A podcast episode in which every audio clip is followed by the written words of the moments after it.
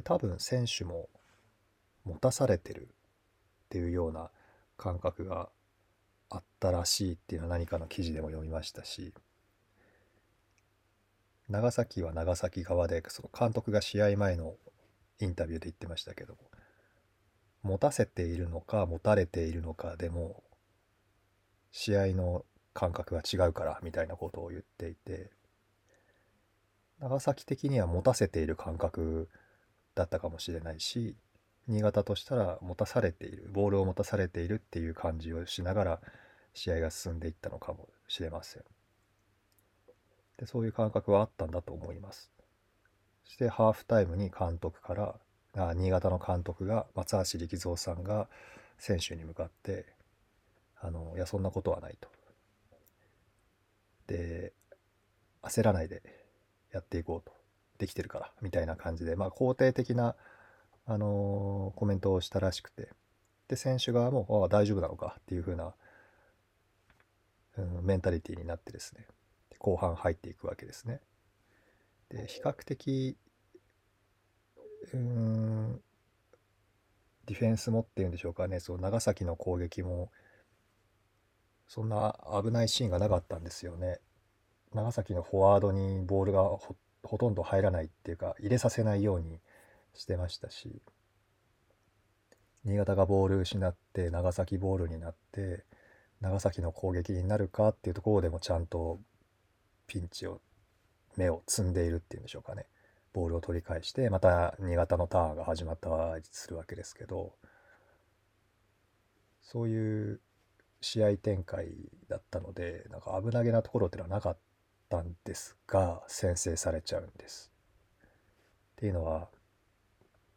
新潟の右サイド寄りだったかと思うんですけど、まあ、ボールを失うんですね長崎寄りの陣地で。でそこからですねあの、まあ、多分配置がいまいちだったと思うんですけど右サイドに長崎の右サイドにいるクリスティアーノっていう選手にボールが渡ってすごく自由な時間を与えてしまったんです。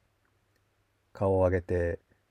あのタイミングと選手の位置をこう見計らってでちょうどいいところでボールをクロスボールを上げてそのボールの行く先に、まあ、エジガルさんエジガル選手がいて、まあ、千葉さんが新潟の千葉さんが対応してたんですけどもうんと予想とちょっと違ったんでしょうかね。セオリー的にはそのセンターバックとキーパーの間に入れてくるだろうと踏んでいたんだと思うんですけどそうじゃなくてドンピシャでエジガルさんのいるところに上げてきてですね。あとは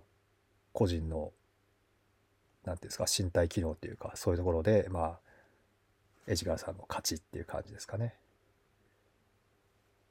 長崎が先制するわけです。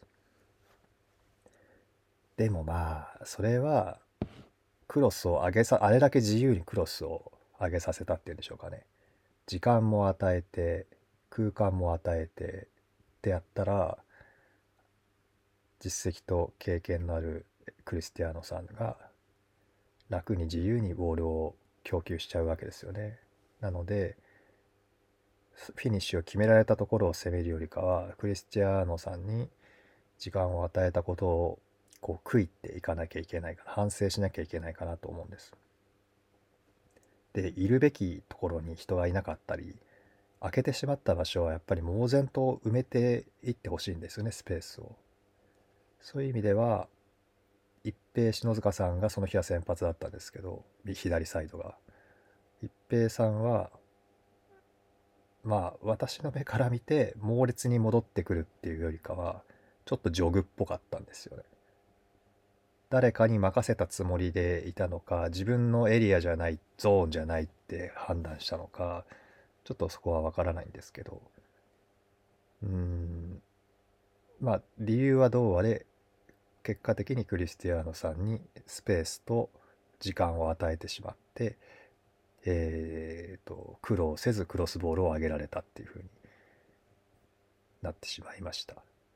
後半で失点を先制をされてしまうんですけども。